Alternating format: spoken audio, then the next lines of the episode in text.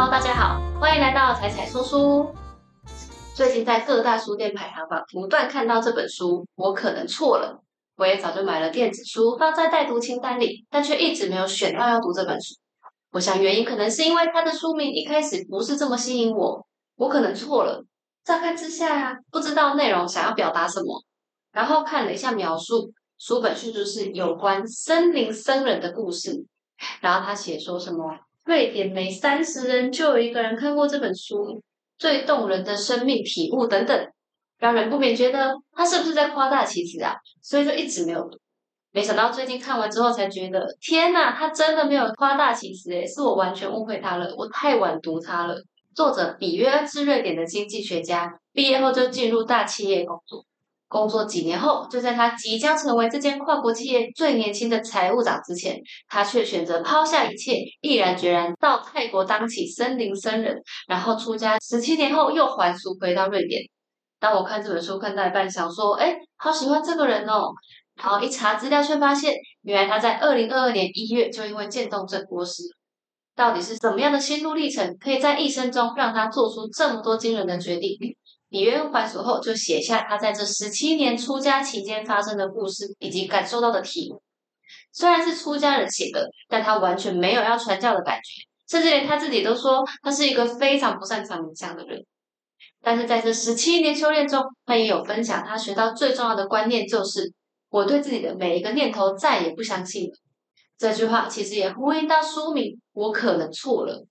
那它到底是什么意思呢？接下来我就先跟大家分享比约恩的故事，然后再挑几个我看完这本书觉得很有感触的地方跟大家分享吧。比约恩的故事：高中毕业之后，比约恩就跟大部分的学生一样，不知道自己未来想要从事什么工作。他选择跟爸爸相同的人生道路，读经济学系。在学期间，他表现良好。二十三岁还没有拿到毕业证书，就已经找到工作了。二十六岁就已经被外派到西班牙，即将成为一间国际连锁企业最年轻的财务长。他拥有的一切，在多数人眼中看起来很成功，他却知道自己很不快乐。他觉得自己每天都在装腔作势，假装自己对经济很有兴趣。但内心却一直想着，我觉得不舒服，想到要工作让人觉得很焦虑，然后永远在出门前会质疑自己今天的表现会不会不够好，别人会不会看穿我其实没那么厉害呢？每天都抱着这样的想法，李渊强烈的想要找回内心的宁静。他想到以前读过的一本书，书里面提到了冥想可以帮助我们接触到自己的智慧，于是他决定跟着一起做两次正念呼吸。不过这两次正念呼吸并没有让他体验到什么神秘的、神奇的力量，只是帮助他暂时把注意力从他一直很焦虑的事情上转移到更简单的事情上，就是他的呼吸。关注在自己的呼吸，让他稍微得到一点平静感。就是在这时候，一个像是直觉的声音从他内心的宁静处浮现，像是一股冲动一样，告诉他是该往前走的时候了。于是他就决定听从内心的声音，隔天直接向老板提出辞呈，回到瑞典。故事没有戏剧化到，于是他隔天就踏入寺庙，这么夸张啦。后来他先是出门旅行，走遍世界，还经历了恋爱又失恋，最后来到泰国北部的一间寺院，参加一个四周的冥想课程。每一次的冥想大概是四十五分钟。比约恩身为曾经的高阶主管，他相信自己非常明理。理性有判断力，要控制自己的思想，应该是 OK 的。没想到他竟然遭遇到前所未有的困难，才四天就受不了而逃离这所寺院。后来他一直回想，明明自己就不是一个很容易放弃的人啊，那到底是不能忍受哪一个部分呢？艰苦的环境还 OK，他见的伙食也不是很在意。没想到他后来回想，最难的地方竟然是要不分心的面对自己喋喋不休的抱怨念头。开始感受自己的想法之后，才知道原来自己的想法这么多，根本静不下来。由于他真的很想要体验平静的心理状态，于是过了一段时间后，他又回到那个小寺院，然后成功完成了四周的冥想课程。冥想课程结束后，他就回到瑞典，继续在家里进行早晚冥想，追求了解自己的内在。他也阅读大量关于佛教的书籍。其中有几本就有提到泰国东北部的一座寺院，这座寺院的佛教是属于森林僧人派。于是他跟他妈妈说：“妈，我要去森林修行了。”然后他就出发去泰国寺院里开始了僧人生活。每天主要的活动除了冥想之外，也有一些像是接待参观者啊、打扫、整修寺院的例行工作。他在这边一待就待了七年。七年后，他决定回去欧洲，在英格兰的寺院修行。不过，因为佛教在英国不像泰国这么盛行，他们在村子化缘的时候不见得会这么顺利。寺庙也有很多体制不像泰国创始寺院这么完整。所以，比约恩作为其中比较有经验的比丘，他开始接手越来越多行政工作，也让他压力越来越大。后来，他在这边又是待了七年。比约恩后来就搬到瑞士的另外一间寺院，在那间寺庙里，他不用再担任寺院执行长的工作，那边的住持能力比较强，让他可以放心做自己的冥想，然后可以去照顾客人，为其他人提供帮助。在瑞士的寺院生活比较自由，而且也很现代化，他们能上网，也能听 MP3。他在瑞典的好朋友还录了一百首歌的 CD 送给他。某天在他登山践行的时候，他听到其中一首很活泼的歌，就像被开启开关一样，不由自主在山顶上开始扭动屁股。某一次，就在他一样坐在自己房里冥想、安住在觉察的时候，内心那个声音又出现了：“该继续前进喽！”他吓了一跳，因为他本来已经下定决心这辈子都当一个披着僧袍的僧人，从来没有怀疑过自己的身份。但是这个声音跟二十年前他在西班牙听到的声音一样，让人没办法忽视。不过他没有马上行动，而是沉寂了六个月的时间思考这件事，也向其他还俗的比丘或者比丘尼询问一些意见。毕竟他已经四十六岁了，他人生中大多数的身份都是僧人，离开寺院不知道会有多么的茫然跟无助。即使知道这些，比约还是决定放手一搏，勇于面对未来的不确定性。因为他相信他内心的直觉对他另有安排，也相信自己过去二十年修行累积的资本可以带他度过这一切。既然已经在安全的环境中训练自己放下念头，还练习过自己选择注意力目标的能力。这两个能力是什么呢？待会后面的分享会再跟大家细说。对他来说，既然他已经学会这两个能力，那他进入现实世界，想必这个技能也能够继续带领他、支持他吧。于是他就写了一封信给各个寺院的比丘跟比丘尼好朋友，还有以前遇过的老师，告知他们他即将还俗的决定，以及他对自己有信心，相信未来也是一切都会好起来的。回到瑞典后，尽管家人跟朋友给予他满满的支持还有体谅，但现实环境还是比他想象的困难。毕竟出家十七年没有花过钱，回到社会后发现整个社会出奇的看重金钱呢。他不知道大家是怎么找到钱来生活的，也不知道大家在社会上角色是什么。他还患有免疫疾病，必须跟健康问题搏斗，种种的困境让他罹患临床上的忧郁症，生活陷入一片黑暗。当时的他甚至拒绝别人的帮助，只想要孤立自己，害怕自己会把黑暗传染给别人。他也觉得很羞愧，自己花了大半辈子练习理解自己，结果竟然连自己都无法拯救。他就说：“真正交流过的人都知道。”如果你相信自己当时的念头，那就危险了。即便身边可能有十几个亲切的朋友陪着你，告诉你这会过去，但你没有看到过去发生，然后你还是在黑暗里。还好以前练习过的冥想跟修行提供他小小的救命稻草，他还是可以透过冥想找到一个休息喘气的地方。虽然不是每次都这么顺利的转移了注意力，但他终究是撑过去了。花了十八个月，一年半后，他慢慢踏出房门，开始接受公开演讲。教授时常不一的闭关冥想，找到自己的价值，也觉得自己有东西可以贡献，当然也就慢慢找回自己。身为老师，他也会聆听身边其他人的故事，并给予关注跟支持，这也让他觉得很开心。因此，还遇到了他一生的挚爱伊丽莎白。相处不久后，他们就决定结婚。二零一八年，比约因为身体肌肉快速衰退跟不受控制的战斗，他去神经科就诊，确诊了 ASL，也就是俗称的渐冻症。通常确诊后有三到五年可。听到这个消息的他，一边觉得深受打击，一边又尽量保持冷静，以温和的态度看待这件事。他最悲伤的是不能跟亲爱的妻子一起老去，也不能看着孙子出生长大。但同时，他也非常感谢这个世界给了他很多很好的机会。他可以坦然的说自己一辈子非常正直、诚实的过生活，让他可以没有遗憾的面对结果。这个消息当然让他跟他的妻子都非常痛苦，不过他们还是一起找到面对的态度。他们不愿意接受医生三到五年的悲观预测，因为没有人知道未来会怎么样啊。他们只想要过好每一天。过去的十七年，他接受的训练告诉自己如何不去创造想象中的未来，以及不要相信自己的每一个念头。这些经验也帮助他面对这些灾难性他最害怕的想法，想象自己未来要坐轮椅，而且不能言语、不能自主吞咽的样子。他反而注意到自己有一种非常想要好好生活的感觉。比起现在悲伤里，他试着尽可能让自己的生活正常化，不要把自己当成受害者或是病人。不管是在他写这本书，或是在他确诊后的所有时间，他的演讲，他都试图告诉大家：我在这里，我活得很好。最后的日子刚好又遇到新冠病毒疫情，他必须一直隔离在家里，也花了很多时间陪伴他最爱的家人。最终在二零二二年一月离世。当下的智慧，你的人生中有没有像他这样，偶尔觉得很冲动，想做一件事情的时候？想归想，但又有几次会真的付出行动呢？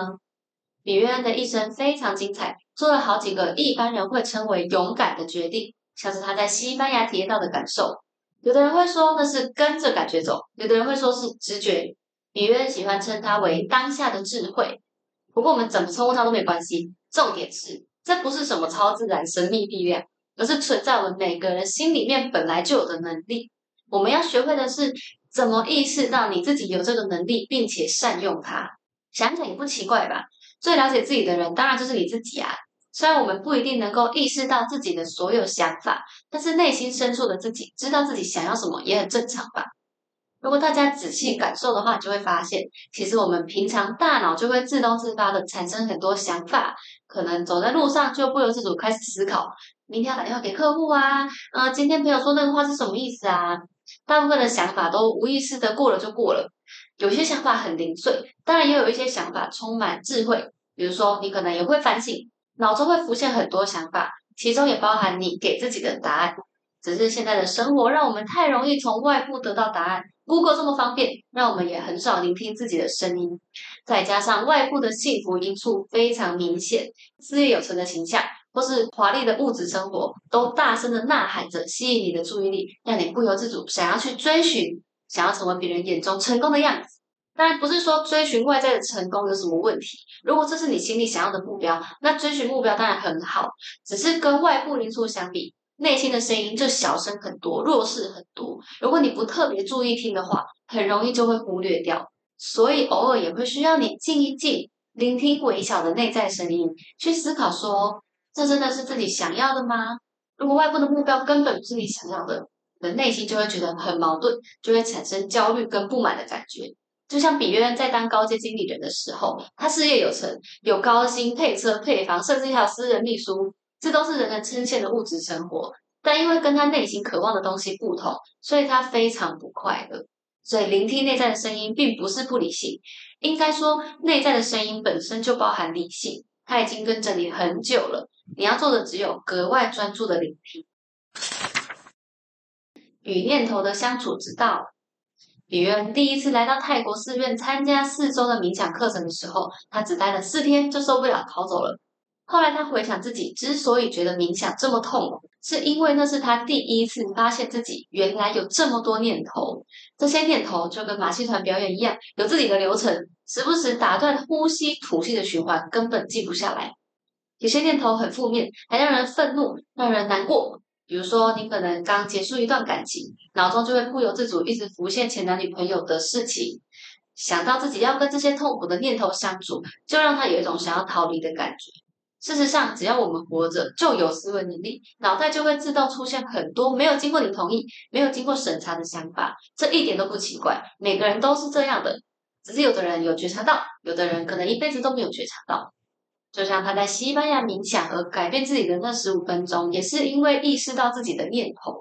所以其实重点不是念头很多很烦，而是当你留意到这些念头的时候，要怎么应对它。一旦你意识到自己开始想个不停，就代表你有能力观察这些念头，然后可以去决定要怎么对付它。你可以告诉自己，原来我这么烦，都是因为我刚刚已经不小心在想这些事情了。那你就可以决定从这一刻起不要再想了。转移注意力到其他地方，比如说做几个深呼吸，然后用心感受吸气跟吐气的感觉。像呼吸这样的身体体验，就可以暂时提供内心一个疗愈的充电空间。你也可以决定不要相信自己的念头，因为念头有一部分是你的想象，不管它是好的还是坏的，你都不能控制大脑要自己冒出什么念头。我们没办法选择自己的念头，但我们能选择用什么方式助长念头。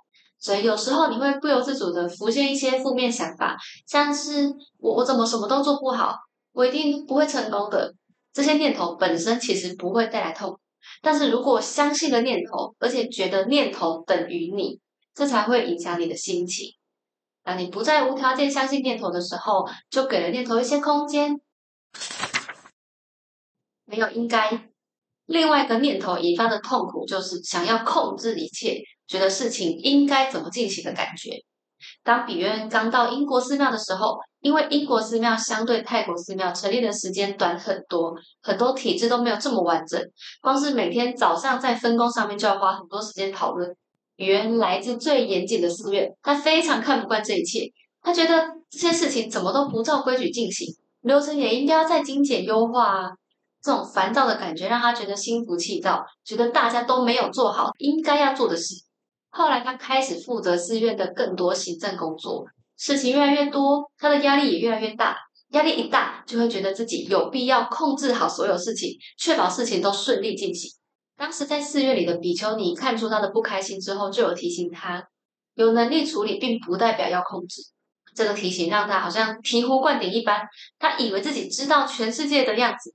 或是至少知道寺院应该要长什么样子，可是当现况不如他想象的时候，脑中就会冒出那种应该如何如何的想法，好像全世界都应该要照他的规划进行。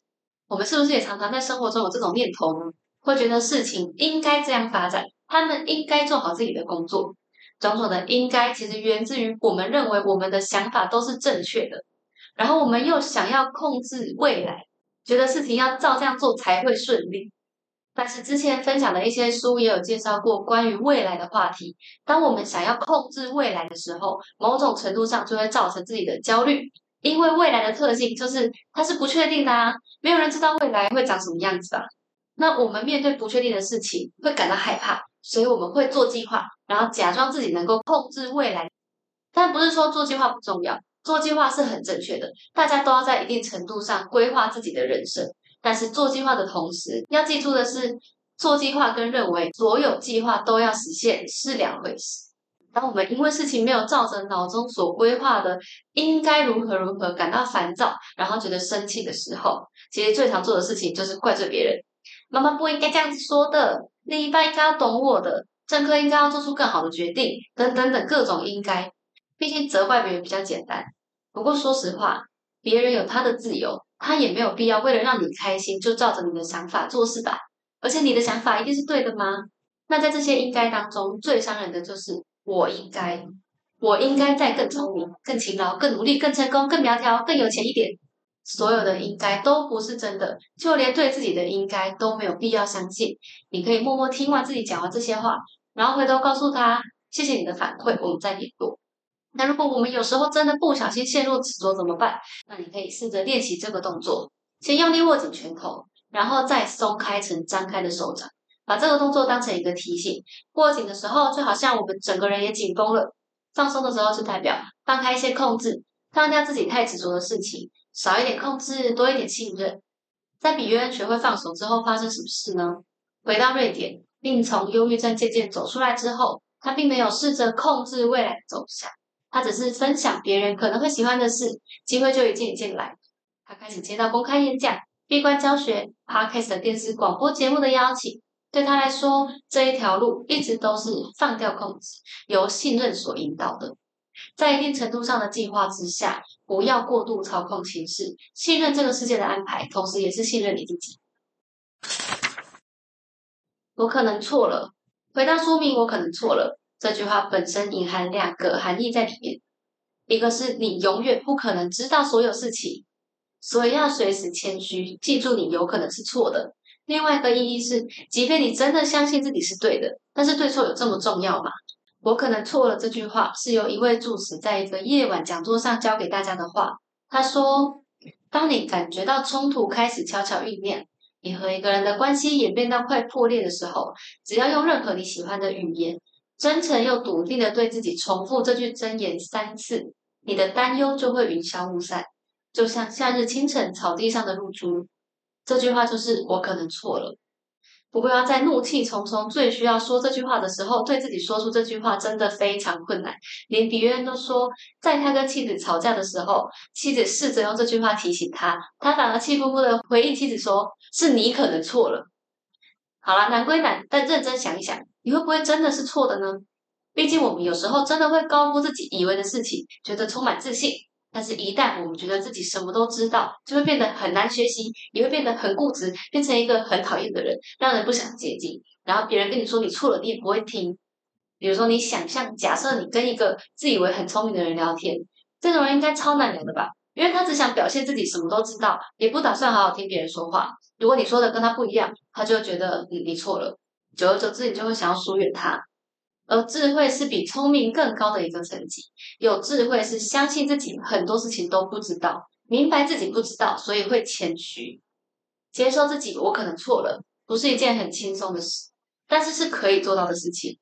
这句话也应对了另外一个注释说的另外一句话，他说：“正确从来都不是重点，不管你是对的还是错的，事情都不见得会照你期望的发展。即便你是对的，未来也不会听你的话啊。”而在对错之外，也许有更重要的事情存在，像是你跟对方的感情啊，或是你是不是有机会遇到更多的可能性呢？